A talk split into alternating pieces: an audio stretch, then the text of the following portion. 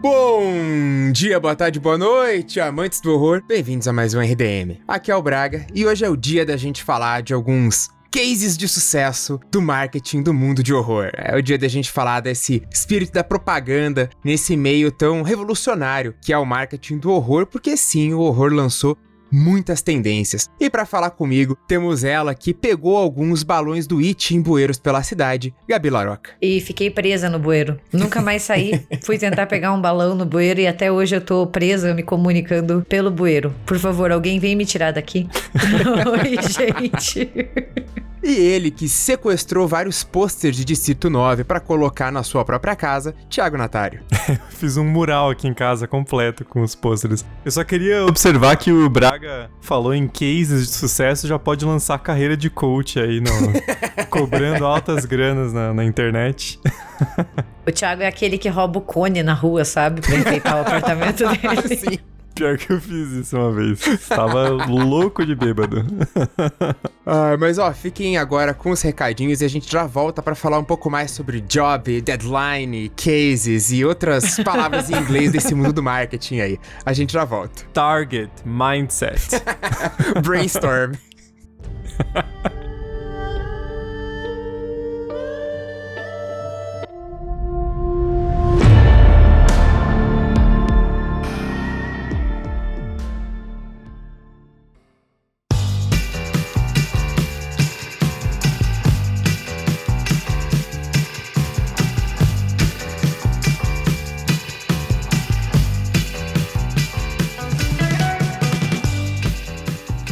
Gente, antes de deixar vocês com o episódio, eu quero só fazer um, um aviso rapidinho sobre o nosso calendário de lives. A gente vai fazer mais uma live agora no final de, de abril e vou dar um bastidor rapidinho aqui pra vocês. É, a gente tinha programado pra fazer uma live sobre o Homem do Norte, né? O The Northman, do Robert Eggers, que já tá com hype lá no alto, mas a estreia do filme acabou sendo adiada.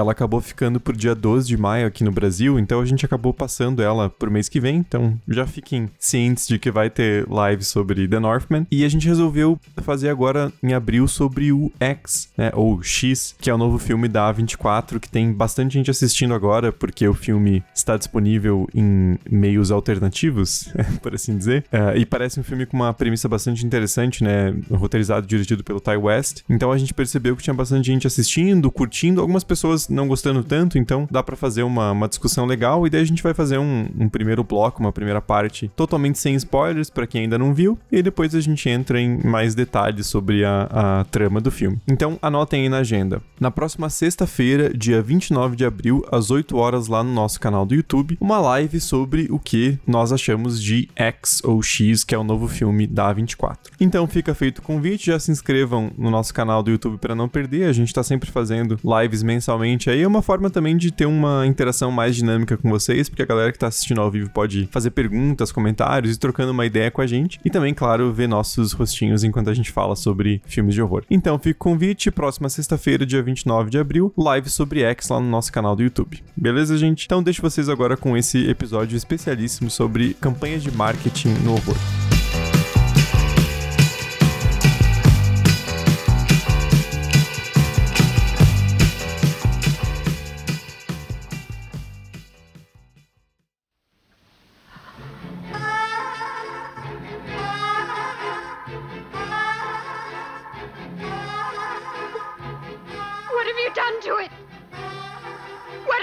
To its eyes? He has his father's eyes. What are you talking about? Guy's eyes are normal.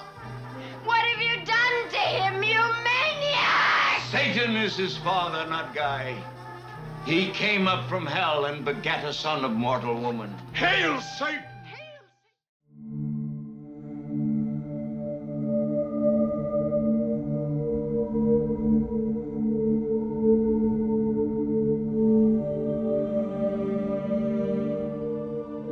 A gente sabe que marketing é essencial em qualquer tipo de venda, principalmente essas vendas em massa, assim, né? Quando seu público é algo mais amplo. Claro que no cinema a gente tem o trailer. O trailer já é uma espécie de propaganda do filme, esse espaço onde o produto ali, o filme, ele vai ter que ser apresentado de uma forma concisa e também sedutora para criar essa expectativa no público, selecionar uma audiência, né, deixar explícito com quem quer conversar, mas já faz um bom tempo que os trailers não são mais suficientes, né? Não adianta mais você lançar um trailer, bota o posterzinho no filme, né, no, na, na sala de cinema, bota um outdoor na rua. Isso já faz um bom tempo não não é mais suficiente para conseguir conquistar esse público, porque além de apresentar ao público, o importante é você conseguir engajar as pessoas para que elas vão ao cinema e ajudem a divulgar a obra. E claro que nesses tempos de rede social, o significado de engajamento mudou muito, porque atingiu níveis estratosféricos, para dizer o básico, né? Engajamento virou uma coisa muito diferente. Para mim, o, o, maior sinal disso é que agora. Agora não, já faz um tempinho, né? Mas as, os estúdios começaram a colocar aquele pré-trailer de 5 segundos no YouTube, porque eles sabem que você vai pular. Teaser. Chama teaser. É, é, é, o teaser do trailer, né? Tipo, aí você vê aqueles 5 segundinhos que é só a chamada, a data, o título, porque eles sabem que você vai pular o negócio e não vai ver o trailer até o fim. Então, Sim. mostra o quanto nosso. Já que a gente tá mandando anglicanismo babaca, nosso attention span, né? Nosso, nosso foco tá ficando cada vez mais curto, né? 5 segundos pra informação do, do filme e acabou, né? Quando começou a moda de teaser, a gente falava muito, pô, agora estão lançando trailer de trailer, né? Você já tem uhum. o negócio antes, assim, virou um mundo muito, muito louco, né? Mas eu confesso que eu gosto. Eu gosto de teaser, eu gosto de trailer. Sério, para mim uma das coisas que eu mais gosto de ir no cinema, claro, além de assistir ao filme, né? Uma vez eu falei pro Matheus, essa é a minha parte favorita. Ele ficou rindo de mim, falando, não é o filme, é ficar assistindo trailer, bobona. Mas eu amo assistir trailer na sala, sabe? Porque você uhum. não sabe muito bem o que vem, e daí você é pego de surpresa, sabe? Então eu, eu curto isso, assim, o teaser, o trailer, tudo isso. Eu acho que vai construindo a hype. Em alguns momentos é muito bom, né? Porque daí faz com que você vá para um filme já esperando e o filme entrega. Em outros casos, o trailer ou o teaser pode ser extremamente mentiroso, como é o caso aqui. Vamos citar um exemplo fora do horror: Esquadrão Suicida, o primeiro. Nossa. É uma obra de arte aquele trailer. o trailer tava bom. A gente sabe que o filme não entregou tanto, né? Então. Você sabe que o cara é bom montador quando ele faz um puta trailer de um filme merda, né? Porque, tipo, ele soube pegar só aquele pedacinho que era decente no resto do filme era um cocô, né? Então, o cara que montou o trailer do Esquadrão Suicida é um gênio mesmo. Cara, eu fui super na hype assistir o filme. Daí eu falei, nossa, é isso? Então, o trailer ele pode ser uma ferramenta muito boa, muito útil, né? E aqui, claro, a gente tá falando não como publicitário, a gente não trabalha com isso, então é só achismo, né? E comentário de quem tá de fora, até mais comentário de consumidor uhum. do que de criador. Mas tem trailer que ajuda muito, muito o filme. E tem alguns que ajudam só a destruir ainda mais.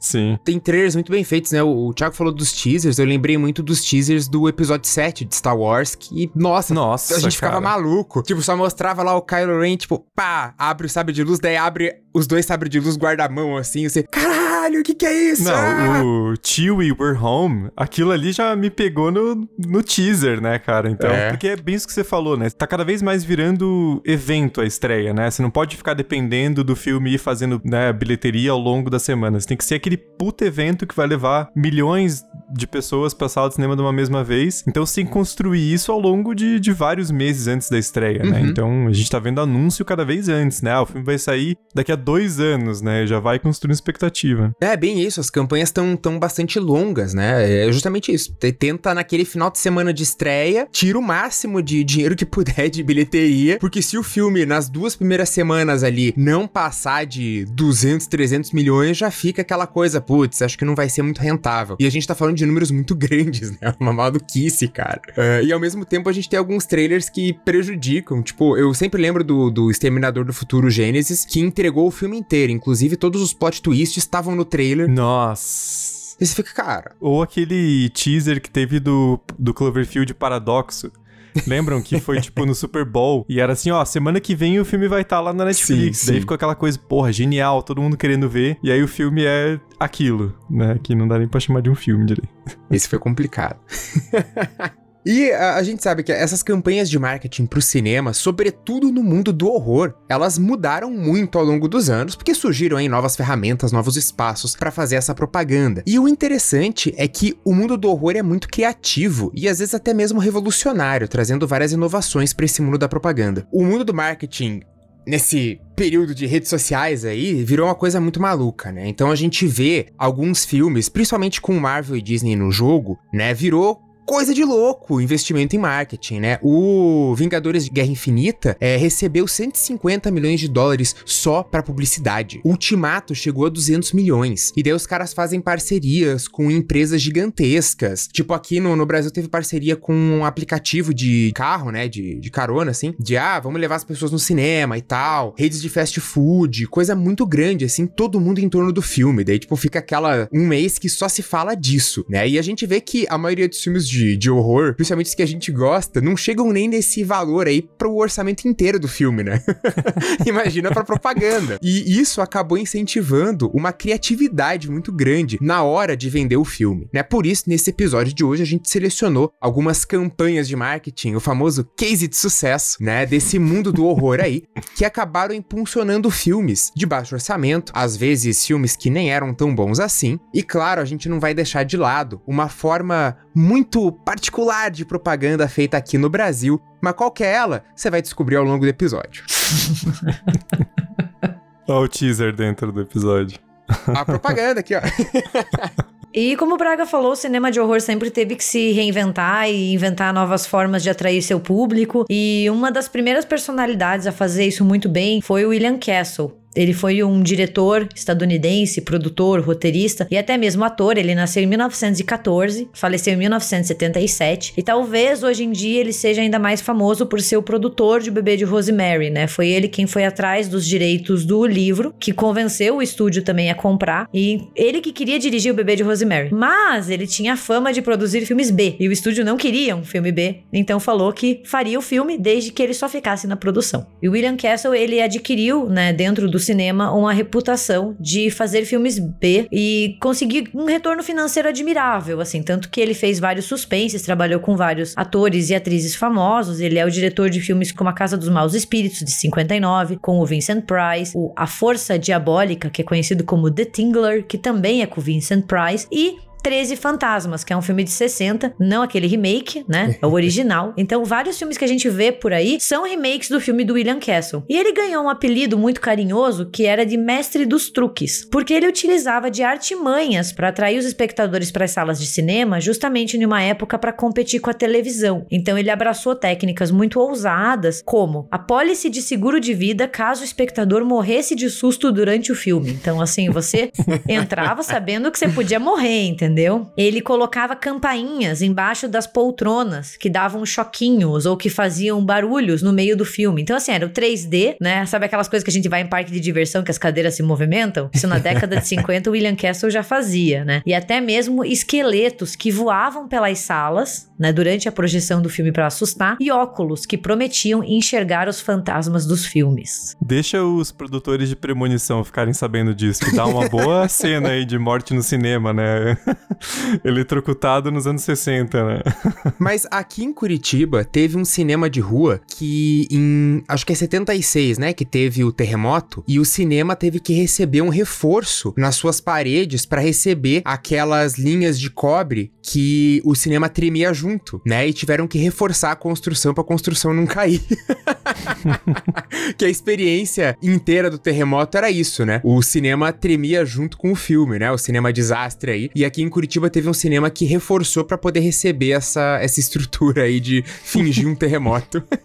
É, só um pequeno, uma pequena indicação, né? Que é um filme da década de 90, mas para quem gosta, o filme faz uma bela homenagem ao William Castle, que é o Popcorn, O Pesadelo Está de Volta, que é um filme slasher do começo da década, assim, que também faz muito uma metalinguagem, né? Ele veio antes de Pânico, é bem divertido, mas eles estão recriando mais salas de cinema, então eles colocam esses truques durante a exibição do filme e é uma bela homenagem ao que o Castle fazia. E seguindo na, na leva aí do, do Castle, que fazia essas coisas na sala de cinema para chamar a galera, a gente tem também o próprio caso do Psicose, né? Que, beleza, década de 60 você não tem, assim, né, uma superestrutura de, de fazer propaganda. Mas o que o Hitchcock fez nas salas de cinema foi espalhar cartazes com a, a uma foto dele mesmo apontando o relógio, assim. E daí dizia, né, que era proibido a entrada depois que o filme já tivesse começado. E daí você tinha algumas frases de impacto, tipo, ah, você certamente não come a carne depois da sobremesa, ou ninguém pode entrar nem mesmo o presidente dos Estados Unidos, nem a rainha da Inglaterra. O Hitchcock, obviamente, nunca comeu em um bandejão universitário, né? Onde você mistura a sobremesa com a salada, de repente tá comendo a gelatina no meio da carne, mas tá tão gostoso que você continua, entendeu? e o Hitchcock, ele é a definição de britânico enjoado, né, cara? Você vê as fotos dele e tudo. Total. E é legal isso que você comentou, Braga, porque o, o, Psicose, né, antes ali nos anos 50, era muito, mas muito comum as pessoas entrarem no meio da sessão, né? Até porque você pagava um ingresso e você podia ficar assistindo quantos filmes você quisesse, né? Era meio que essa coisa assim de ainda de atração de, de parque, né? Você entra uhum. na sala e o que tá passando você assiste. Quer ver o mesmo filme de novo? Fica à vontade, né? Você não pagava para aquela sessão em específico. Então era muito comum a galera entrar no meio do filme, pegar os últimos 30 minutos, daí ver o filme de novo até a parte que tinha visto antes antes. Então, ele mandou parar com essa bagunça aí e fazer tudo certinho, né? Ver o filme desde o começo. Ah, e, e foi um, uma estratégia de marketing que mudou a relação do público com o cinema, né? Tipo, é um negócio Sim. ultra, ultra impactante, assim. Né? Você vê que isso gerou um burburinho, as pessoas falavam, tipo, porra, o que, o que, tem nesse filme que a gente não pode entrar depois, né? Um filme tão... Sim, sim. Especial. A gente sabe que é um filme especial pra caramba, né? Mas gera toda uma, uma conversa, um burburinho e tal. É, é aquele marketing boca a boca, né? As pessoas vão divulgando o filme, a galera vai, vai junto. É que na época, eu acho que quando Psicose. Acho não, né? Na época que Psicose foi lançado, é, ninguém imaginava que ele mataria a protagonista, né? Sim, então, sim. assim, é uma revolução. E se alguém vier reclamar de spoiler, o filme é da década de 60, tá? Eu juro pra você que se você reclamar de spoiler, eu vou te achar e vou te dar umas biabas na orelha, entendeu? Porque se o filme já tem mais de 60 anos, pelo amor de Deus, entendeu? E essa expressão que você usou também, né? É que eu não quero parecer muito violenta, entendeu? Ah, entendi. Que agora entendi. eu sou PG-13, entendeu? Daí eu não quero parecer muito violenta. A minha cabeça pensou coisas violentas, mas daí a minha boca filtrou elas e falou: não, vamos, vamos pelo seguro, né? Mas é isso, né? Então, é, você já tem um enredo inovador e essa tática, né? Essa estratégia de você vender como algo muito diferente, assim, tipo, você não pode pegar o filme pela metade, faz com que as pessoas fiquem, uau, o que que tem, né? Será que esse filme é tão especial, tão diferente, que eu não posso chegar atrasado? E tem uma coisa muito pessoal do Hitchcock em relação à psicose, né? Porque a gente sabe o quanto ele era egocêntrico, né? O cara, assim, ele tá em todo o filme dele, tem toda aquela pose, o diretor, o grande realizador. E ele tava meio entalado na garganta porque os dois filmes anteriores dele tinham sido fracassos de bilheteria, né? Tanto Um Corpo que Cai, né? O Vertigo, e o Intriga Internacional, né? Então ele tava putaço, assim, que ele queria provar pro estúdio e pra, pra toda Hollywood que ele era um diretor rentável, né? Então, Psicose tem toda essa questão de, de ser um filme barato, né? Isso explica o preto e branco, né? Um, um, uma equipe de filmagem diferente da que ele estava acostumado, cenários mais fechados, enfim, e que tivesse uma rentabilidade gigantesca para ele, né, mandar todo mundo tomar no cu e, e, mostrar que ele era o grande Hitchcock, né? Então uhum. era meio que uma vingança pessoal para ele. E é claro que o filme, para além de ter feito uma puta grana na época, é, assim, um dos maiores clássicos de todos os tempos. Mas é interessante também como o marketing foi muito responsável por isso, né? De, de fazer o filme ser gigante já na, na época do lançamento, né?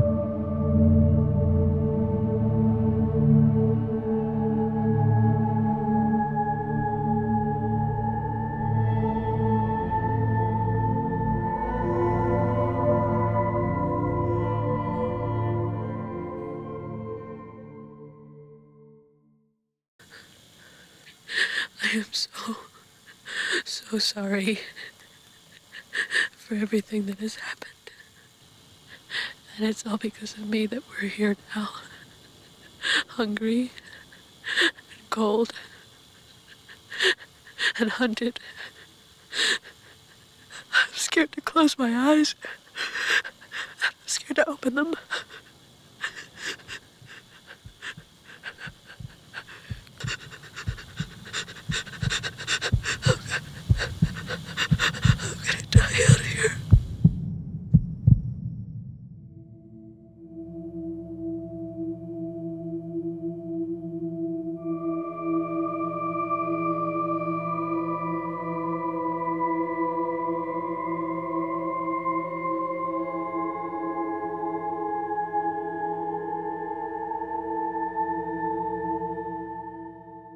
Das décadas de 70 e 80, a gente vê que muitos filmes são divulgados, né? Pelos seus pôsteres, que os caras investiam muito, assim, numa arte para chamar atenção, para ficar muito famoso, e numa. que não é uma estratégia de, de marketing, né? Uma coisa meio espontânea, ele não é o objetivo, mas a própria censura, né? Então você tinha alguns filmes, pô, tem partes censuradas, o filme foi proibido, nossa, a galera vai em cima, né? Busca a fita ou busca ver no cinema mesmo a parte que foi liberada, né? Então isso ajudou muito a impulsionar, né? Mas a gente tá pensando aqui em algumas estratégias de marketing às vezes peculiares, né? E não tem como a gente não citar a estratégia do Ruggero Deodato, que é um diretor italiano, que fez o Holocausto Canibal, em 1980, né? Um filme bastante polêmico. O que que ele fez? Ele fez um contrato com os atores de que, após o término das filmagens, eles tinham que desaparecer da vida pública por um ano. Eles tinham meio que sumir, vai embora, e, tipo, eles não podem aparecer em nenhum local público, porque era justamente para parecer que eles tinham morrido, né? Tanto que ele chegou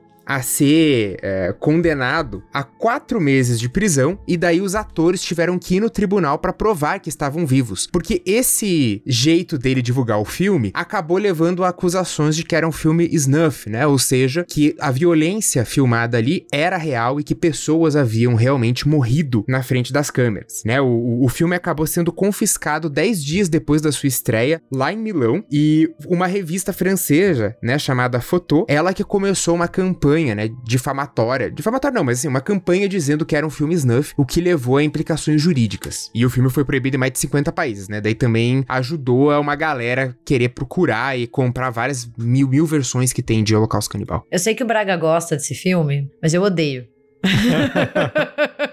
Desculpa. Porque essa história do snuff, ela exerce um certo fascínio nas pessoas, né? Só a gente vê como volta e meia alguma notícia entra, né, de um snuff. Eu lembro o Charlie Sheen, que ele acreditou que ele tava vendo um snuff, dele acionou a polícia e não era, sabe? Então, assim, é muito essa ideia do proibido, que você não sabe se existe, nunca ninguém encontrou um. Considerando como a sociedade humana é fodida, deve existir, entendeu? Mas o meu problema com o Holocausto Canibal é a crueldade contra animais, assim. Sim, sim. Tá bom, gente, não tem crueldade contra humanos, tá? Porque os atores não morreram. Então não é assim que a gente só se preocupa com os animais e não se preocupa com os seres humanos, tá? Tipo, a parte lá dos, dos humanos são atores. Mas realmente eles têm sete mortes de animais que realmente aconteceram em frente às telas. E eu acho isso bem complicado. Eu sei que o Holocausto Canibal não é o primeiro filme a fazer isso e não é o único, né? Outros filmes que não são de horror já fizeram essa prática, mas eu acho muito, muito triste, assim. Por mais que o Deodato já, já voltou atrás e falou: ah, eu fui burro, eu não devia ter feito isso, eu me arrependo, ele já fez a minha culpa. É foda pensar que, tipo, sete Sim, animais foram mortos pela produção. Não ressuscita, né? É, e é mais estúpido pensar que a morte do macaco foi feita duas vezes. Então eles mataram dois macacos por uma cena só, porque a primeira não ficou boa, Uhum. sabe? Então, tipo, isso, isso me pega nesse filme, assim. Eu sei que ele é famoso e eu respeito completamente a ideia da, ah, ele é um dos primeiros found footage, ele realmente influencia a Bruxa de Blair. Não é nem isso, mas assim, a crueldade com o animal, pra mim, putz, não, não dá. Uhum. É, tanto que eles, muito acertadamente, foram processados e tiveram que pagar é, várias multas, aí, indenizações por conta dessa violência contra animais. Que era um negócio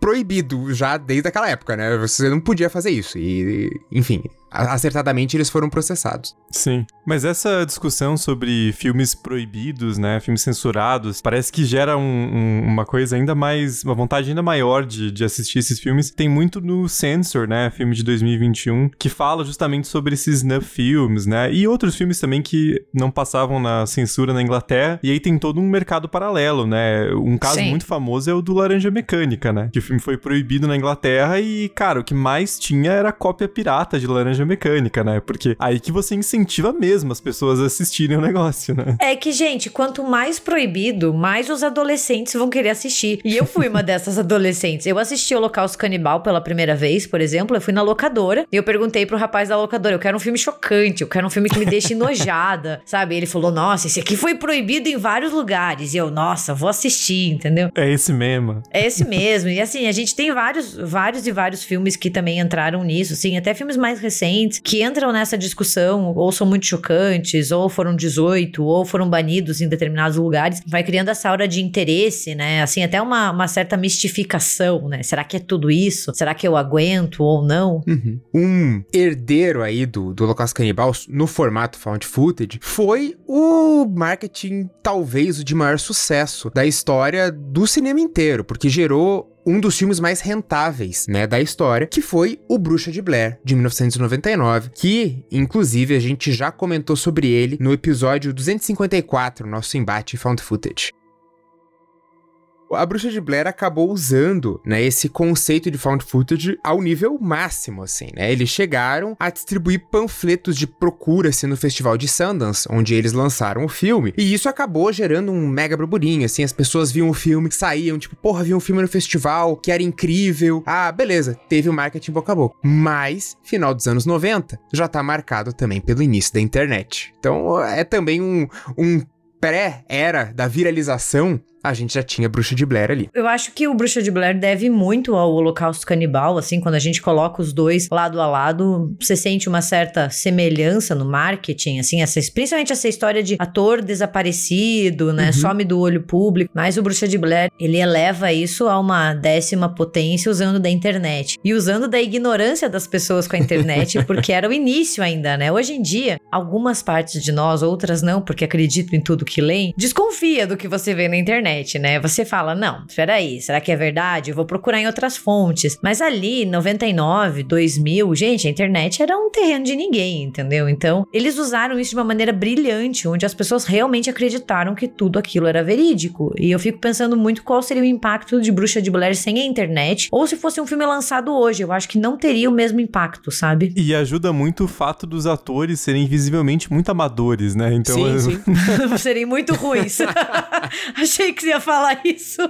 Não, mas é verdade, convenhamos, né? Assim, você vê muito nos diálogos ali que são, uhum. né, são atores bem B, assim. Então isso também contribui, né? Você fala, ah, não são... Você não sumiu com o Brad Pitt, né? Você não deu um Sim. sumiço na Jennifer Aniston, sabe? São os caras que são Zé Ninguém, assim. Então, ah, ninguém tá achando o cara, assim, porque ele não tá na lista telefônica, né?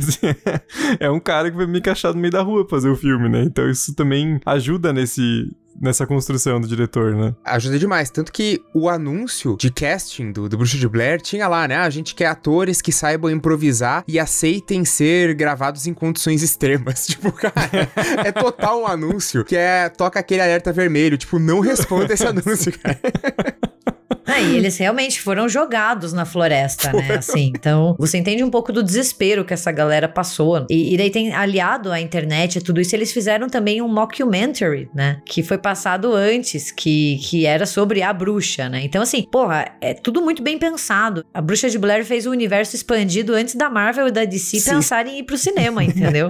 que é essa ideia de você usar várias mídias, né? É a multimídia. Então você tá no cinema, você usa também jornal, revista, mas você usa internet, você passa passa na TV. Então você tá em todos os lugares para passar essa ideia de veracidade. É. Listando esses produtos de marketing que Bruxa de Blair lançou, esse mockumentary que a Gabi acabou de citar é o The Curse of the Blair Witch. E ele passou no Sci-Fi ali, né? Como ela falou antes da, da, da estreia do filme. Então já dá um mais um tom de veracidade, né? Eles venderam muito como uma história real. Os diretores falaram que na época era muito fácil você abrir qualquer site, assim, era ridículo de fácil, não tinha fiscalização nenhuma. Então eles puderam simplesmente falsificar documentos, é, aqueles cartazes de, de, procura policial, tipo BO de desaparecido. Eles falsificaram um monte de documento e foram enfiando no site, né? O TheBlairWitchProject.com tava no ar até, até pouco tempo atrás, né? Faz, faz o quê? Questão de um, dois anos, assim, que acabou saindo do ar. Mas a gente consegue encontrar ainda, né? Em arquivos, assim, você tem ainda a estrutura do site lá, que vai mostrando, ó, esses estudantes aqui estavam fazendo um documentário sobre essa lenda, conheço os estudantes, daí tem a fotinho deles explicando, daí tem número para desaparecidos. Tipo,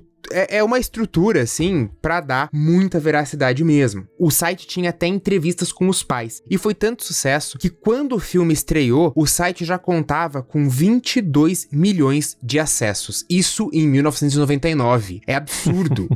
é muito absurdo.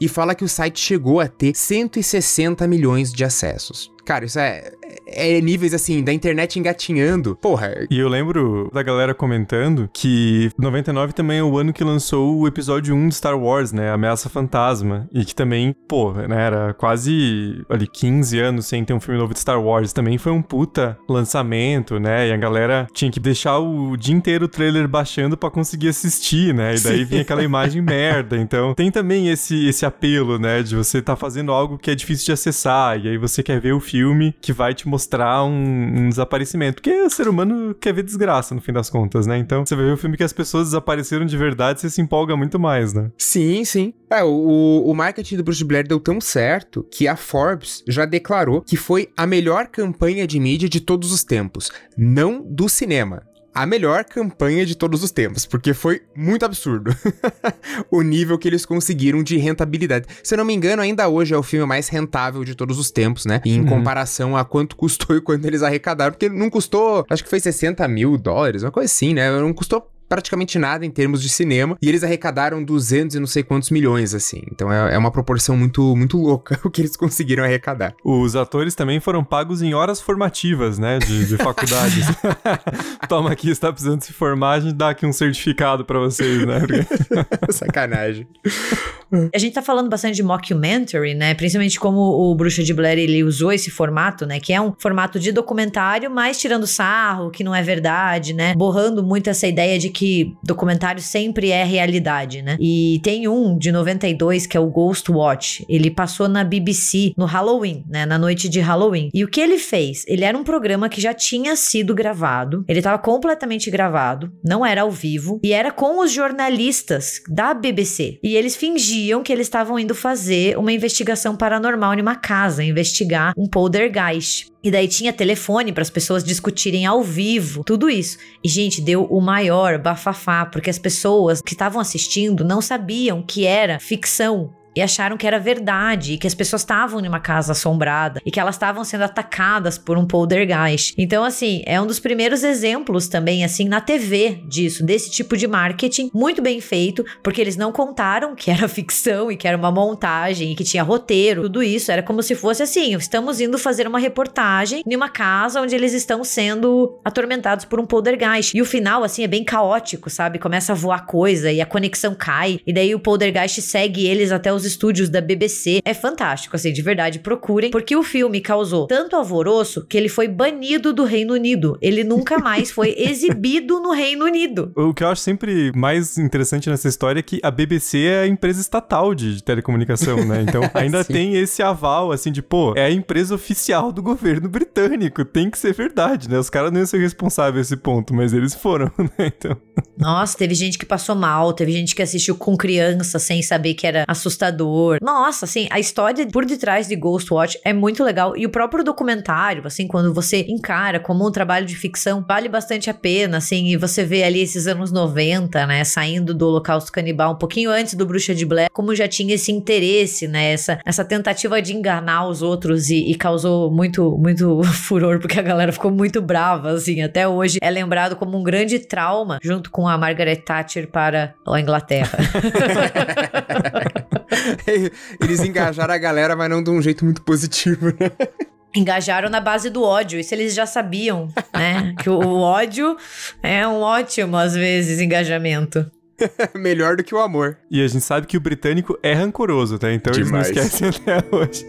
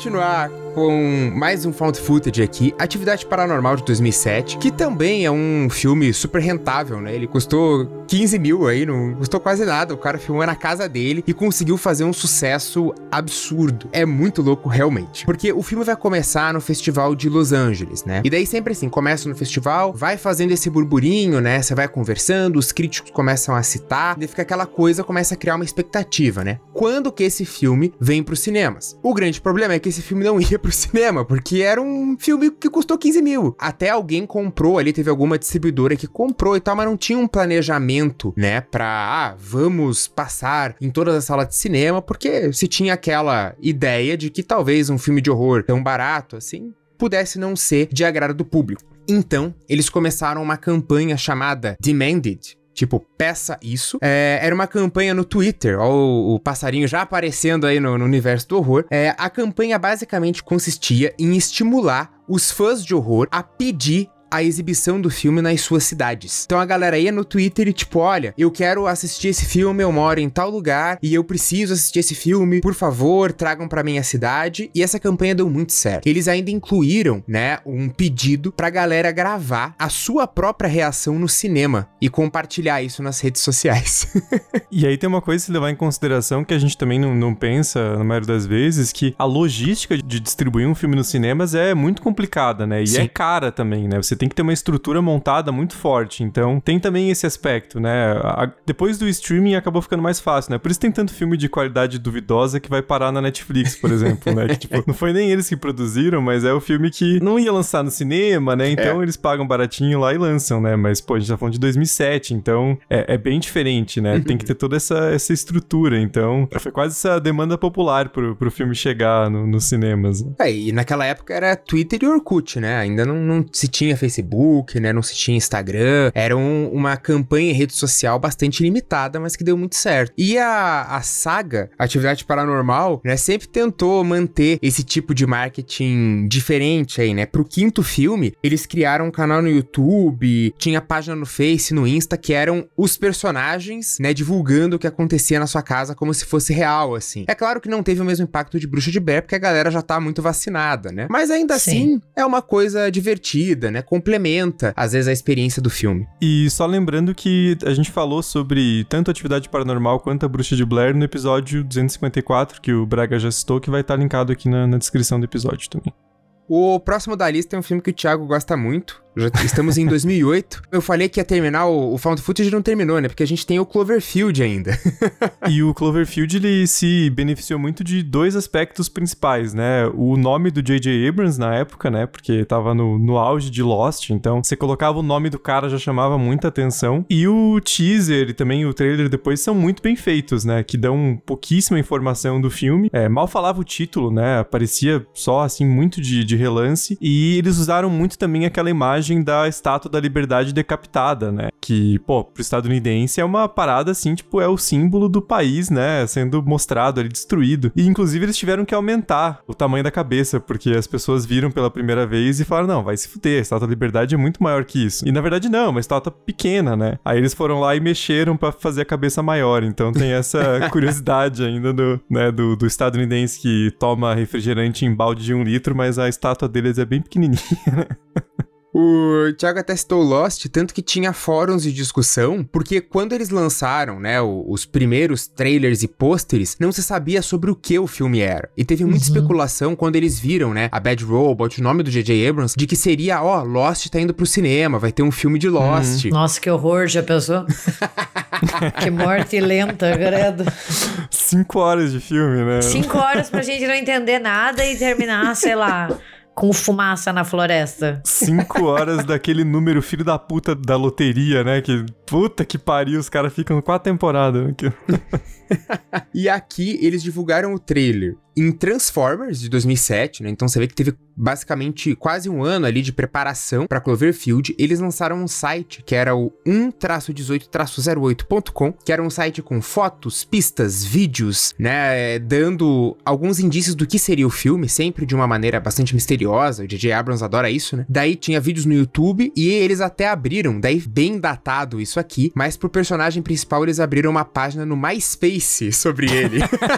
Tem gente aqui que não vai nem saber o que é MySpace. Os, os jovens de hoje nem sabem o que é o MySpace. Nem a gente mais sabe o que é o MySpace. Ele existiu? Ele foi um surto coletivo? Se você acabou de se perguntar o que é MySpace, parabéns, você é jovem. e também você não está sozinho, né? Porque o MySpace no Brasil praticamente não teve, né? Uma coisa mais Estados Unidos assim também durou pouco, né? Porque o Brasil era domínio do Orkut, né? Ninguém É. tirava. O Brasil dominou o Orkut. É verdade. E daí aquelas coisas de J.J. Abrams, né? Eles fizeram um site da Slush lá, aquela bebida ficcional que aparece em vários filmes do J.J. Abrams. E daí vai criando essa coisa, tipo, universinho expandido, né? J.J. Abrams adora essas coisas, né? Fazer uma, Uhum. uma coisa a mais, assim. Mas acabou, né? Gerando esse tudo, cara, sobre o que que é esse filme, o que que tá acontecendo. Funcionou. Não, tanto funcionou que chegou uma, uma época ali nos anos 2010 que queriam fazer tudo Cloverfield, né? Sim, Porque sim. daí tem o, tem o Rua Cloverfield 10 em 2016, que é um baita filme. E eu lembro que tinha o próprio Um Lugar Silencioso. o- a ideia inicial da Universal, quando eles compraram, era fazer no universo Cloverfield, assim, É. ia ter cagado no filme, né? Eu lembro daquele Overlord. Overlord também, isso, que, que era pra ser. E daí tem o, o Paradox Cloverfield, que também é uma, uma outra história de, de campanha de marketing bem feita, mas que daí o filme, né, assim, flopou de um jeito que parece que enterrou o universo Cloverfield de vez, graças a Deus, né? Porque É, acabou, tava né? chato demais. Como já diria o pôster do cemitério maldito, algumas coisas é melhor permanecer mortas, não é mesmo? Totalmente. Sim. E também a gente falou um pouco sobre Cloverfield no RDMcast 335, que é os 10 melhores filmes de invasão alienígena, né? Que daí a gente fala um pouco mais do filme em si. Então, se você tiver afim de ouvir um pouco mais sobre a trama e, e, né, a história do filme, confere lá o episódio que vai estar aqui na descrição também. Passando pra 2009, a gente tem o Distrito 9, o qual já foi tema de um RDM, o número 314, que a gente fala sobre o filme. A gente falou um pouquinho da campanha lá, mas pra gente relembrar, essa campanha foi feita a partir da fixação de alguns cartazes ao longo das cidades, né? Especialmente cidades nos Estados Unidos, né? Então você tinha cartazes, tinha inclusive blogs e sites supostamente comandado por alienígenas, né? O que deixava tudo um pouquinho mais misterioso, mas tinham vários cartazes, tipo, em ônibus, dizendo assim. A sombra do alienígena, aquela faixa vermelha, né? Tipo de proibido, e tipo, ó, somente para humanos, né? Uma parada como o filme tem toda uma ligação com uma discussão de, de apartheid, né? Lembrando essa coisa de uma segregação. E daí tinha em bancos, né? Tipo, banquinho da praça, daí tava escrito somente para humanos. É o que. E daí tinha um site lá, né? O d9.com, onde a pessoa também podia entrar, ver algumas informações. Nisso é, é até um marketing bastante parecido com o de Cloverfield, né? De você ter Sim. umas coisas espalhadas, tem um site assim, e tipo, ó, pega aqui algumas informações. Não, e, e lembremos que é Estados Unidos, né? O país onde a segregação racial foi a regra desde o final da Guerra Civil até 1965, praticamente, Sim, sim. né? Então tem esse peso histórico também, né? Algo que, que retoma essa, essa história do, do país. Então tem esse efeito de choque também, né?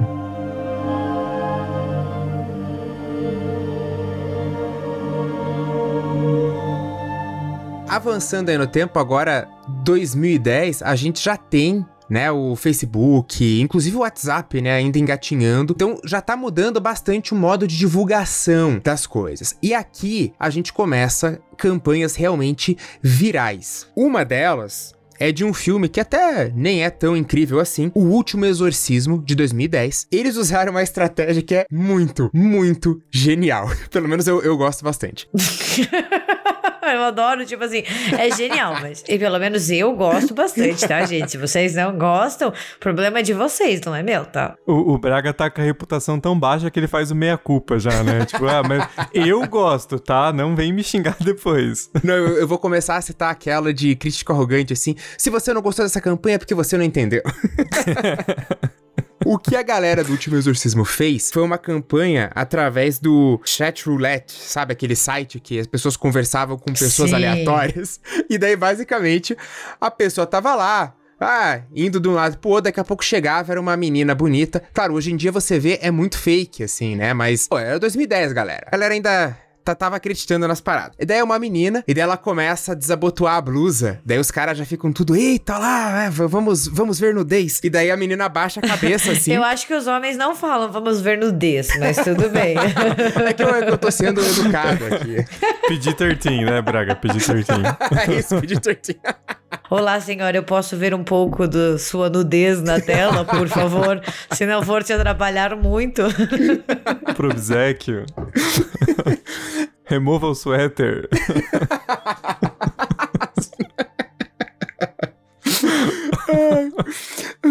E daí a mina, tipo, abaixa a cabeça. Daí quando ela levanta, ela tira o cabelo da frente da cara, o olho dela vira pra trás. Daí, tipo, as luzes começam a piscar assim, a mina começa a tremer, convulsionar e ela avança na câmera. E daí, tipo, tem vários compilados de susto, assim. Daí tem um outro que também ela tá meio que, tipo, fazendo uns, um gesto, daí ela começa a virar a cabeça. Nossa, cara, é, é, é muito engraçado, porque é uma campanha muito bem pensada. E daí, depois de tudo, a tela apagava e só aparecia o título do filme, assim, sabe? Tipo, O Último Exorcismo. E daí a galera já fica, ai, o que, que é isso? E acabou levando muitas pessoas pro cinema. Mesmo o filme não sendo tão bom, ele teve críticas bastante negativas, mas o tanto de gente que foi assistir acabou dando dinheiro pra fazer um O Último Exorcismo parte 2, que tipo, cara, se é o último exorcismo, enfim.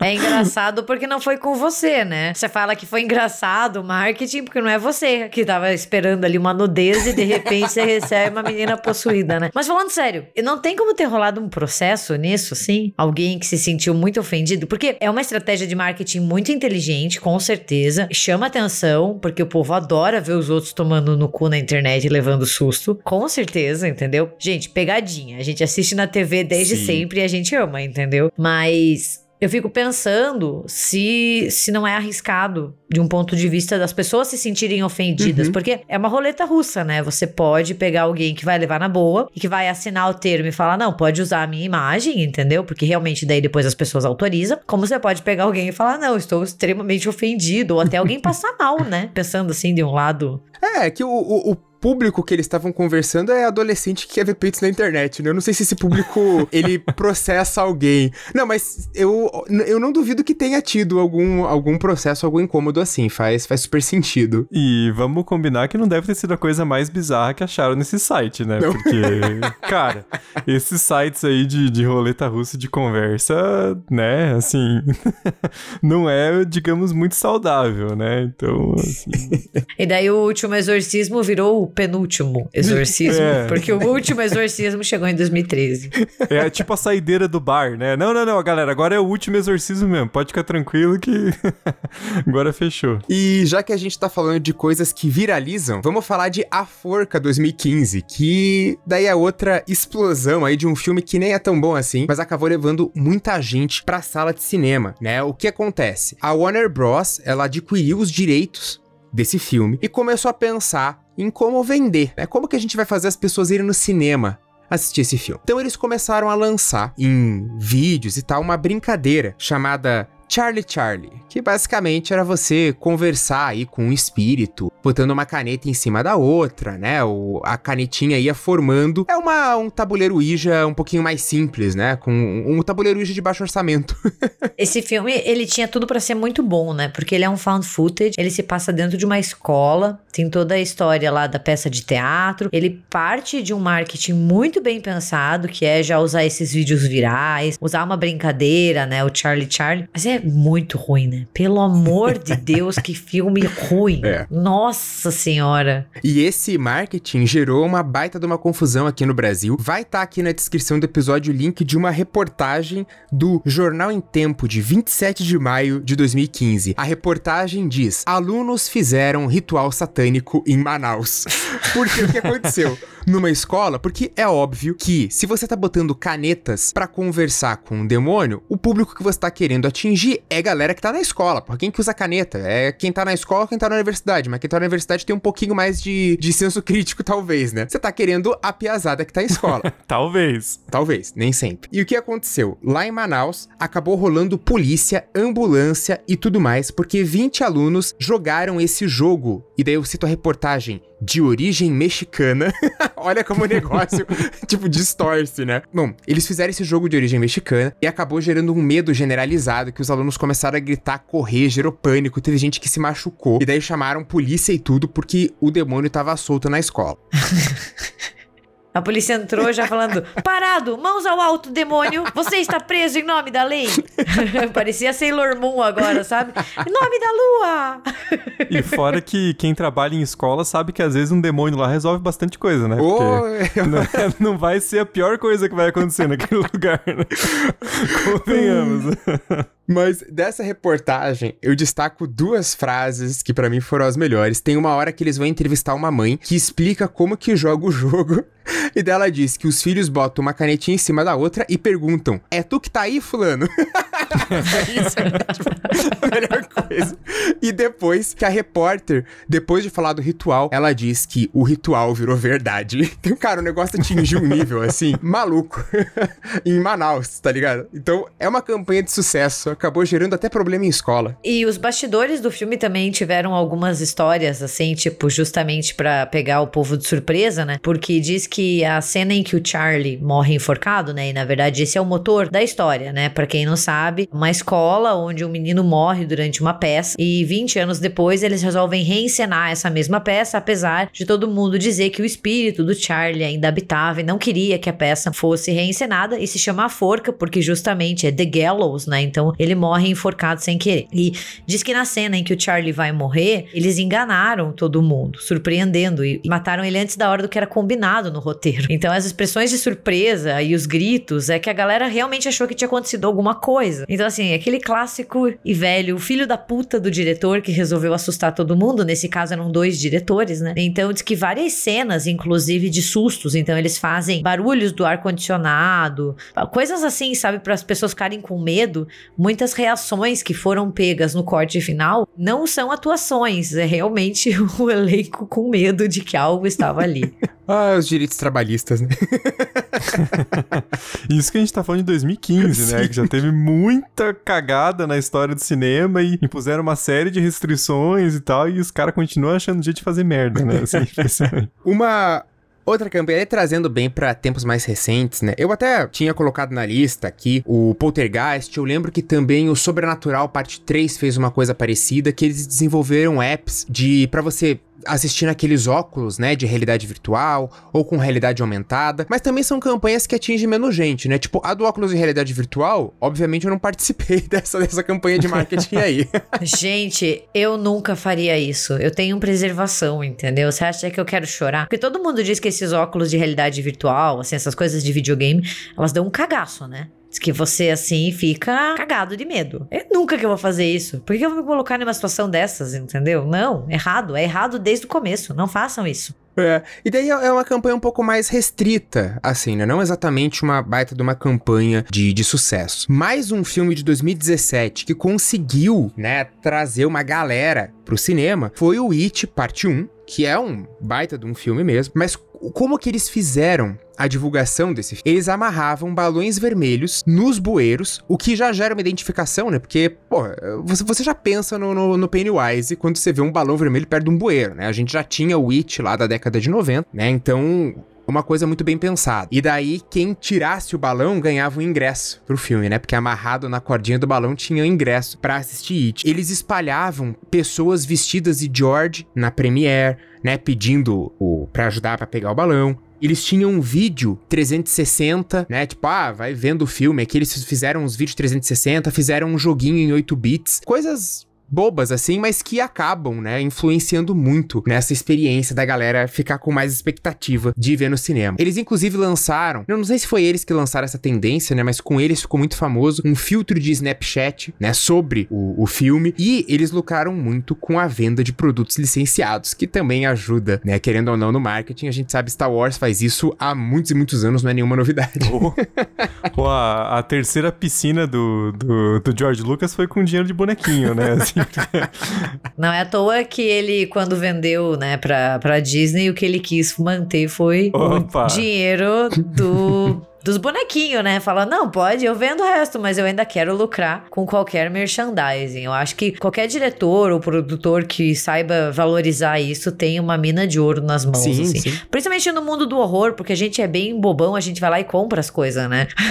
a gente é muito cadelinha, então a gente vai lá e compra. Toma aqui meu dinheiro suado, George Lucas. Toma aqui, John Carpenter, leva, entendeu?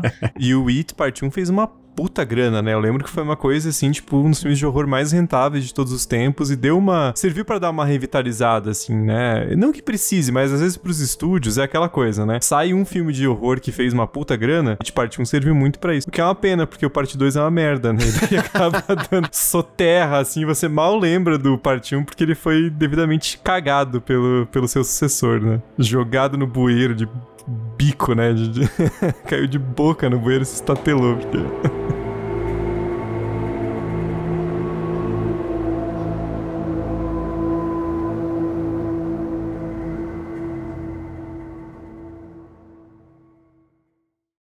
American Horror Story. For he is but a cloven beast, as unclean as his festering soul.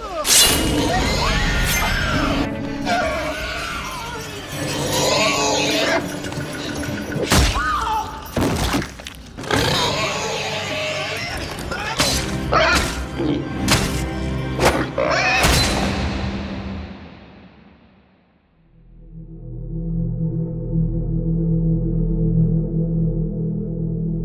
Avançando um pouquinho mais, a gente tem pro Annabelle 3. Demorou pra eles pensarem nessa estratégia de marketing aí. Mas quando eles lançaram o 3, eles acabaram colocando a boneca, né, numa, tipo numa vitrine assim, na Times Square, na Avenida Paulista, dentro de metrô. Eles até espalhavam boneca, na verdade, né? Você tinha no na Times Square era uma vitrine sem nada, e daí um dia de repente, pá, tinha uma Annabelle lá. E daí tem uma galera citando que tipo morria de medo porque às vezes entrava no metrô, tinha uma Annabelle sentada no metrô assim.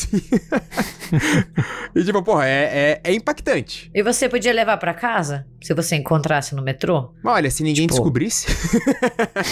Porque tá lá, né? Você pode levar assim, tipo. Ou será que ela tava parafusada? Essa é uma boa pergunta, né? Será que a galera levou pra casa a Annabelle? Mas você teria coragem de levar uma Annabelle pra casa? Mas é claro que sim. Achado não é roubado, não é mesmo? Se qualquer coisa a gente já jogava no lixo, né? Não sei. Mas eu fico pensando, porque, de novo, deve ter tido um orçamento muito grande, porque muita gente deve ter pego, assim. Eu não sou a única. Me digam que eu não sou a única a pensar em levar a Anabel pra casa, né?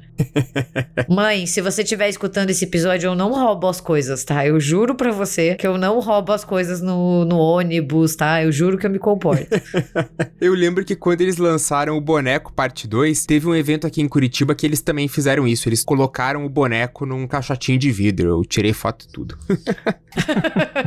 Pô, mas é muito legal, porque a Anabel dos filmes, ela é muito macabra, né? Muito, ela tem muito. aquele olhar e aquele sorriso. Então você pega muito a pessoa que tá andando na rua, ou que tá entrando no metrô, ou que tá fazendo coisas cotidianas, assim, de surpresa. E é uma figura que chama a atenção, né? Tipo, você vai parar pra ver o que, que essa boneca tá fazendo. Bonecos, no geral, são macabros, bonecos desacompanhados, então você fica, epa. Então é uma, é uma maneira de chamar atenção até mesmo de quem não sabe que tava vindo Anabel 3, ou que não sabe o que é Anabel, aquela pessoa que não gosta de horror, sabe? Não acompanha os lançamentos. Vai ficar, porra, mas vou procurar depois o que que é, né? O que que é essa boneca. E daí também tem toda a história do caso real, dela tá fechada em um museu. Então isso acoplado fica uma coisa muito bacana.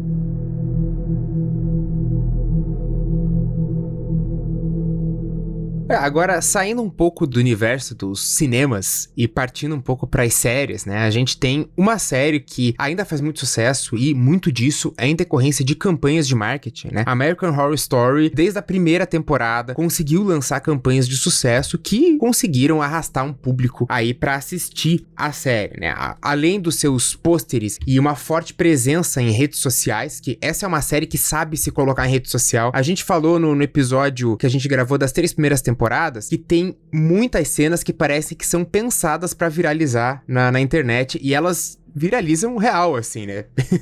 elas dão, dão muito certo, né? Mas parece que ela já é pensada para ter aquele cortezinho ali de tipo em 6, 7 segundos que você lança e a galera compartilha a rodo. É o princípio do fale mal, mas fale de mim, né? Parece Sim, que o Ryan. Murphy faz umas merda dessas só pra gerar impacto, né? E, e a galera lembrar que a série tá, tá passando. E é uma coisa que puta, eu ouvi falar de American Horror Story muitos anos antes de eu assistir um episódio de, de É. American Horror Story. Então, lembro da galera comentando no, no colégio, assim, pô, saiu nova temporada, porque também daí o, o Ryan Murphy sempre vai ficando cada vez pior ao longo das temporadas, né? Mas ele sempre deu uma polemizada de propósito, assim, pra, pra gerar esse, né, esse boca a boca, assim. Eu acho que a principal ação de marketing do American Horror Story é justamente depender dos debates que as pessoas vão ter sobre qual é o tema. Então, assim, Sim. eles lançam o pôster e você fica, uau, o que, que vai ser isso, sabe? O, a última temporada era uma boca aberta com os dentes bem afiados, né? E as pessoas ficaram, eram sereias? É o dentista? São vampiros? O que que é? E daí fica sempre nessa, nesse debate online que, ah, mas já falaram sobre isso, então não deve ser, né? Então, é, eu vejo que, que é uma série que ainda tem muito uma base de fãs e faz com que ela vá pra frente justamente nessas discussões. Uhum. Pra lançar o, o Murder House, né, a primeira temporada, eles fizeram uma ação chamada House Call, em que as pessoas poderiam ficar frente a frente com um dos personagens e discutir coisas da temporada. Eles lançaram pistas no YouTube oficial do, do FX lá, né? Você tinha vídeos com algumas pistas do que poderia acontecer e tinha um site pra você fazer uma visita interna na Murder House, né? Aqueles sites de visita, assim. Então é uma coisa que também gera um pouco de, de atração. É, e outra que eu lembrei também, assim, uma série que, que fez um marketing bem interessante foi o Drácula, né? A série dividida em três episódios ali em 2020, que a gente também tem episódio que foi difícil assistir, mas tudo bem. É o meme do cavalo. Eu sempre lembro do meme do cavalo. É, é o meme do trabalho acadêmico, sabe? A introdução e primeiro capítulo tão ótimos, a conclusão tá só tipo aquele rabisco, assim, é isso. A minha conclusão é, terminei, tá aqui. Mas eles fizeram uma divulgação com uns outdoors muito legais, né? Que dependia do escurecer, né? Então ia escurecendo e daí ia projetando a sombra do Drácula. E era muito bacana, porque embaixo tinha uma caixinha com vidro, né? E dizia, em caso de vampiros, quebre o vidro, né? E era tipo uma estaca. Então as pessoas ficaram tipo, uau, legal, vampiro, Drácula. Não escondeu o jogo que nem American Horror Story, né? De segurar bastante até o começo da temporada. Porque você sabe, Drácula, vampiro, mas assim, chama a atenção, né? Principalmente você passa, assim, dá pra pesquisar no Google. É um outdoor muito bonito, assim, muito bem feito. Tem várias estacas que daí iluminadas. Elas projetam a sombra do, do Drácula. Não, foi, foi um outdoor sensacional. foi uma ótima campanha. E só pra citar aqui uma, uma coisa diferente, que a gente falou muito de campanhas planejadas. Aqui, claro, a gente também tá falando um pouco da interação do público, mas a gente falou de campanhas que foram planejadas aí, né, por um grupo de publicitários e tal. Às vezes a gente tem campanhas que surgem muito espontâneas, né, como foi o caso do grande Sharknado de 2013, que o Sci-Fi não tem muito dinheiro pra propaganda, não. Eles só divulgam, tipo, ó, esse mês a gente vai lançar 50 filmes aqui, porque é tipo isso que eles fazem, né? O sci-fi não tem dinheiro nem pra produzir o negócio, quer que tem dinheiro pra pra fazer marketing, cara. Os caras, tipo, sei lá, eles estão lançando aí dois filmes, três filmes por semana. E acabou que o Sharknado, por ser tão absurdo, a galera viu o pôster e ficou, cara, que doideira. E daí começa a compartilhar e virou, tipo, um marketing espontâneo ali, né? Viralizou espontaneamente pelo absurdo que é. E tem várias produções de sci-fi que acabam recebendo, né? Esse tipo de publicidade não planejada, né? Porque a galera começa a pirar de tão absurdo que é o roteiro. O que eu acho absurdo de legal em Sharknado é que, tipo, a gente já tem, assim, seis filmes, spin-offs, né? E daí meio que revitalizou um interesse em filmes de tubarão que a gente não assistia fazia muito tempo, né? sim. Tem, tipo. Tubarão vampiro, tem tubarão nazista, gente, tem tubarão fantasma. É um absurdo, assim. Como Sharknado foi um fenômeno de público e um fenômeno de marketing, assim. Por mais que sejam filmes. Ok, o primeiro é legal no trash, né? Depois eles vão se perdendo, mas. e Pode ser divertido. Se você vai assistir com propósito, você se diverte, assim. É absurdo, assim, como foi bem recebido e como gerou, assim, pro, pro sci-fi, pelo menos, uma coisa que eu acho que eles nunca tinham visto antes, assim. Era pra ser um filme ridicularizado, assim, ou que Uhum. poucas pessoas. E virou um fenômeno. Todo mundo sabe ou conhece Sharknado, sabe? Sim, mas o, o Sci-Fi e outros estúdios também, você vê que eles pescam assim, né? Eles jogam umas tramas muito absurdas que não pode ser só a ideia inocente assim de fazer um filme, é também para gerar esse, sim, né? sim. é tão absurdo que é legal de comentar e aí você depende da galera aí falando e, e gerando esse esse burburinho pro filme, né? Porque tipo, putão, cara, é uma tempestade de tubarão, sabe? Não tem como a pessoa não saber que isso é completamente ridículo.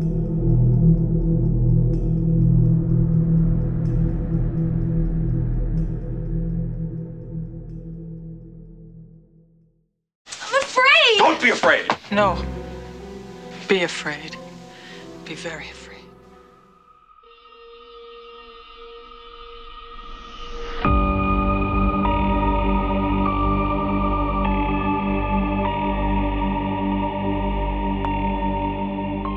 Outra coisa que publicitário sabe fazer muito bem é criar frase de impacto, né? A gente tem várias propagandas que a gente assistiu na infância e até hoje a gente tem aquelas frases que solta no almoço de domingo quando tá em família ali. E nos filmes não é diferente, né? A gente tem vários cartazes que botaram alguma frase de impacto que, além de uma arte bonita no cartaz, você fica carai, né? Eu posso citar aqui o Tubarão 2, por exemplo, que colocou uma frase que daí traduzindo fica mais ou menos, ah, justo quando você pensou que seria seguro voltar pra água. É, é uma frase muito boa.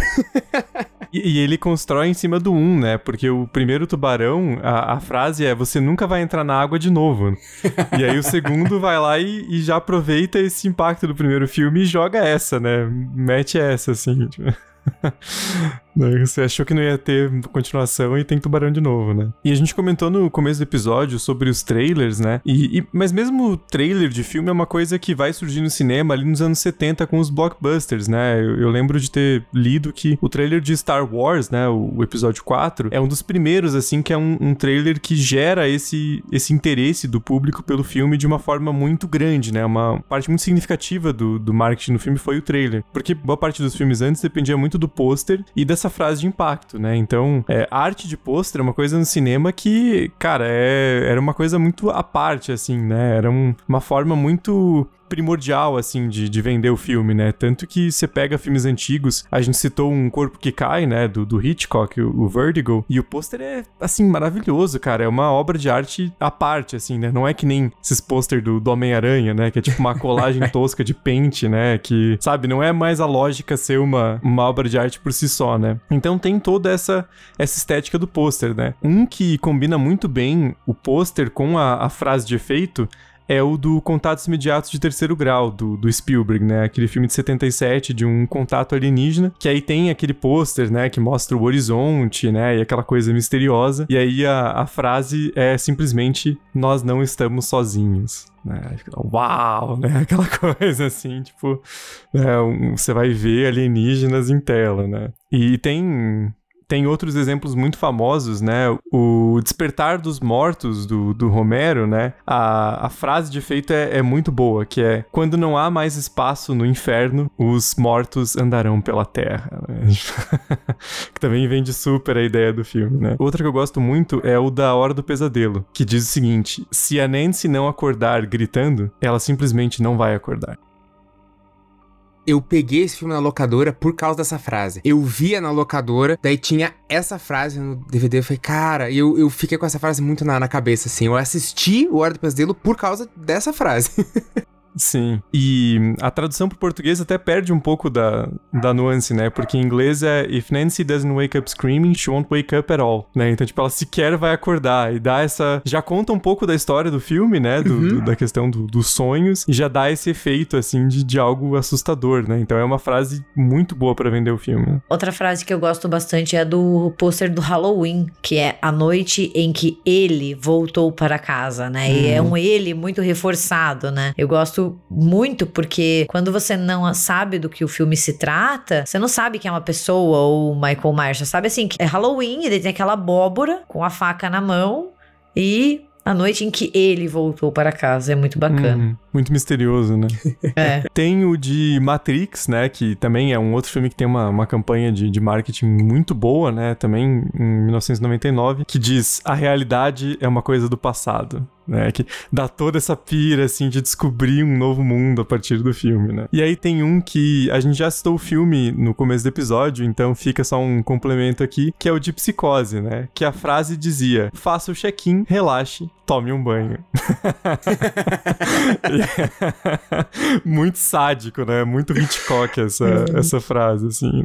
Outra sensacional que a gente estava comentando é o do Chopping Mall, né? Que é um slasher dos anos 80, que, que ele é bem divertido, assim, que conta a história de um grupo de jovens que resolve fazer uma festa num, num shopping, né? E daí acontece um erro de segurança e os robôs de, né, que estão ali para proteger resolvem que está na hora de matar.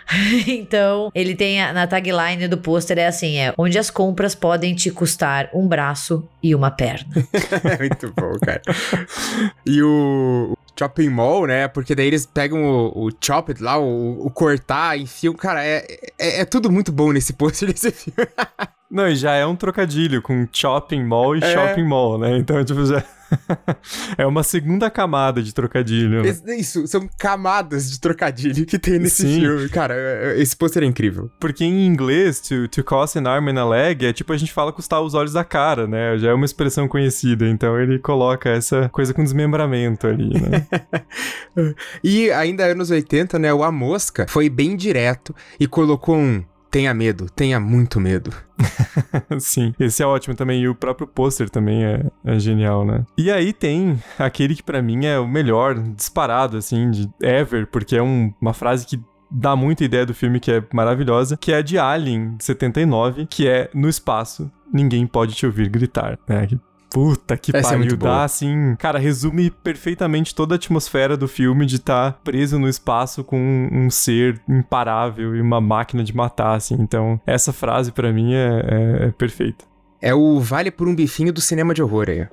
Bom, a gente falou de trailers, de campanhas, né, focadas em sites, né, em coisas expandidas, falamos de frases. Mas a gente também nesse nosso mundo de universos expandidos, universos compartilhados, a gente tem alguns filmes em que boa parte da divulgação foi feita em cima de, de curtas, até mesmo animações, para explicar o que está acontecendo, sobretudo, né, quando o filme é uma continuação. É claro que a gente tem o, o Animatrix, né, o, mas o Matrix é uhum. mais um, um, caso não tanto de publicidade, né, mas sim de você aproveitar vários tipos de mídia, né, então eles fizeram ali os animes do Animatrix, tinha o jogo, e isso tudo acabava complementando a experiência, né, mas a gente vê isso muito nessas requels, né, como agora tá sendo nomeado depois do, do Pânico ali, aprendi essa palavra, vou usar sempre, é, essas sequências que vêm muitos anos depois, depois, né? Então, falando aqui propriamente de Prometheus e o Blade Runner 2049, que como vinham muito tempo depois ali, né, do original, às vezes tinham que dar uma relembrada do que aconteceu. O Prometheus se passa antes, né, mas eles lançaram, né, uma série de curtas para explicar algumas coisas do filme, né, tinham vários curtas e, e propagandas falsas da empresa lá do o,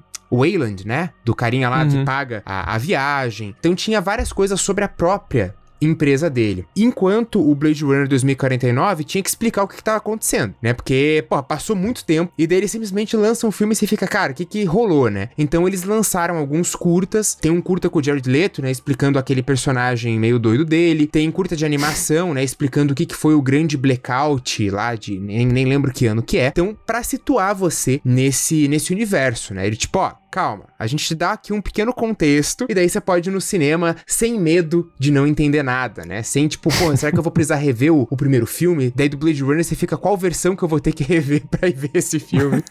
Sim. E, e Prometheus não adiantou nada, né? Porque o filme é uma salada mista ali, uma bagunça e...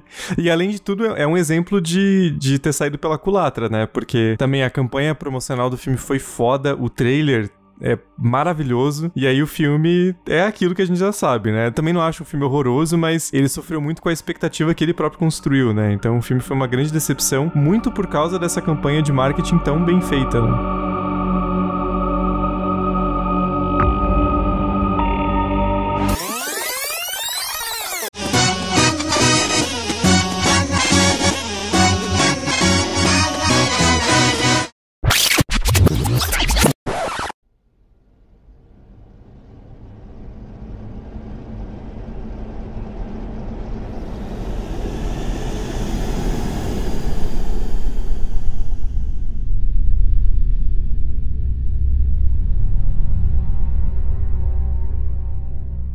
Mas bom, a gente vai continuar falando de coisa séria, mas agora uma coisa séria brasileira, porque a gente tem no Brasil uma tradição que o próprio James Wan chamou de pegadinhas, porque ele também aparece falando.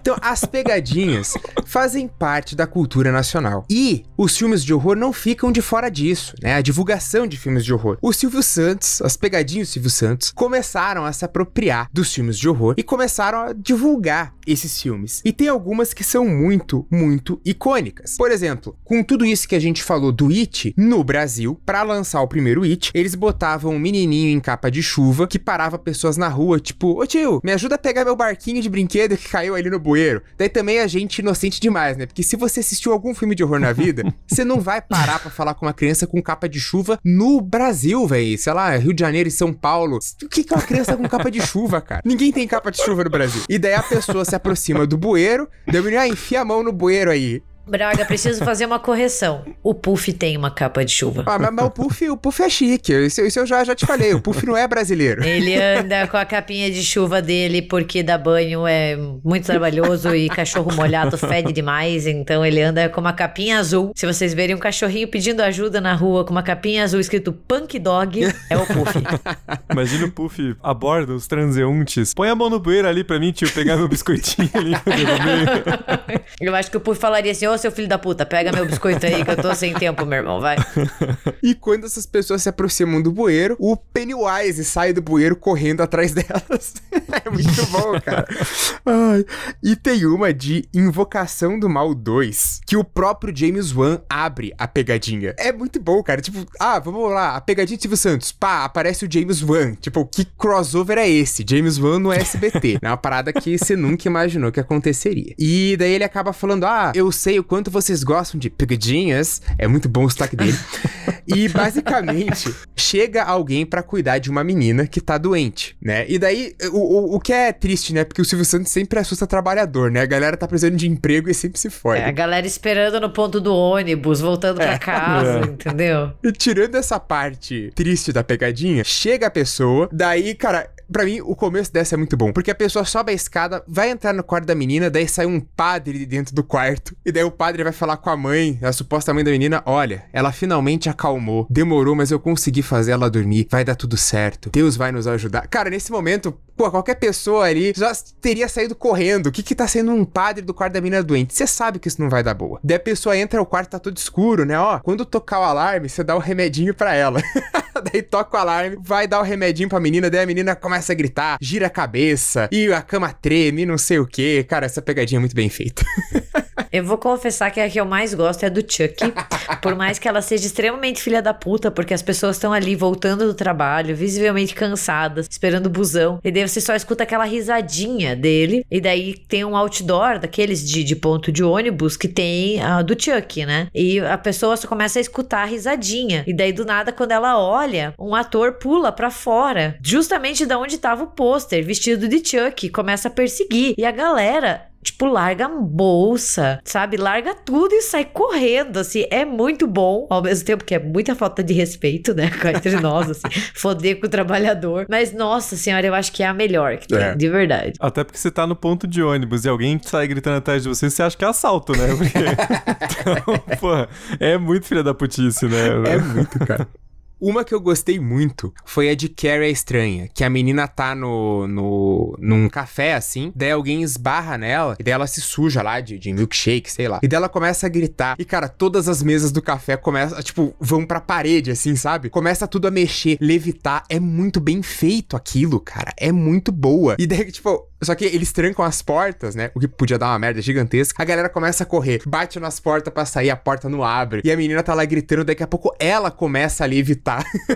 é muito bem feita. E tem a do elevador também. Gente, essa é o pior pesadelo de qualquer pessoa. O elevador fica preso, ele apaga, ele aparece a menina de branco, assim, tipo meio que uma Samara da vida, sabe? Gente, é de matar qualquer um, entendeu? Eu não sei como que o Silvio Santos não levou tanto processo que teve que fechar o SBT, entendeu? Porque, meu Deus, ia ser muito muito boa. É muito boa. Foi assim que o banco dele faliu, né?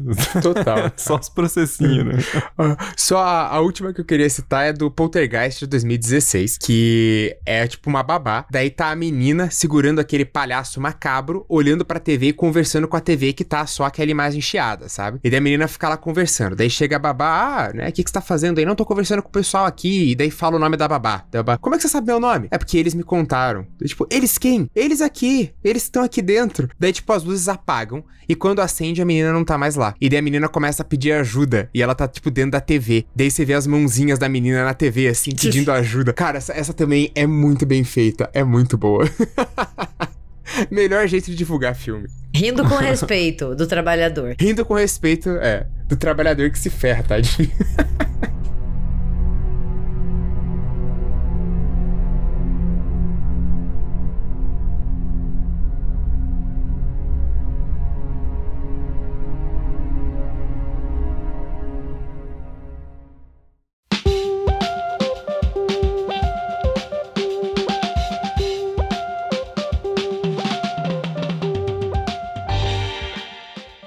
Hoje a gente então conversou um pouco sobre essas campanhas de marketing aí, tanto umas campanhas mais intensas e que custam mais dinheiro, tanto até as pegadinhas do, do SBT. Se você lembra de alguma campanha muito legal, de alguma frase de pôster icônica que a gente não citou aqui, você pode sempre conversar com a gente nas nossas redes sociais e também compartilhar um pouco pra gente ter esse diálogo, porque lembrando, a gente sempre faz algumas escolhas, né, no episódio, não dá pra falar de tudo, senão a gente acaba fazendo, sei lá, episódios de 24 horas aí, e daí não rola. Então, se vocês lembram de coisas assim, por favor, né, vão nas nossas redes sociais e comentem, porque às vezes a gente até esquece e é sempre legal a gente lembrar alguma coisinha. E vocês podem nos encontrar no Twitter como RDMcast ou no Instagram como República do Medo. E também podem acessar e escutar os nossos episódios pelo nosso site, republicadomedo.com.br. Tudo que foi citado nesse episódio e nos outros tá listado ali na postagem. E se você quiser mandar um e-mail, você pode nos contatar com contato@republicadomedo.com.br. E também não esqueça de deixar cinco estrelas de avaliação aí no Spotify, que faz muita diferença pra gente. Ah, se inscreva no feed também se você não tá inscrito. E a gente tem também, é, além das campanhas de financiamento no, no Apoia-se e no PicPay, que são o que mantém tudo que a gente faz funcionando, a gente também faz lives mensais, graças a uma das recompensas do, dessa campanha de financiamento coletivo. Então vocês podem se inscrever no nosso canal do YouTube, só buscar por República do Medo. E fiquem atentos, porque a gente sempre avisa aqui nos recadinhos do episódio, também nas redes sociais, quando que vai ser a próxima live. É isso, gente. Muito obrigado pelo carinho, pela atenção e até quinta que vem. Até! Até!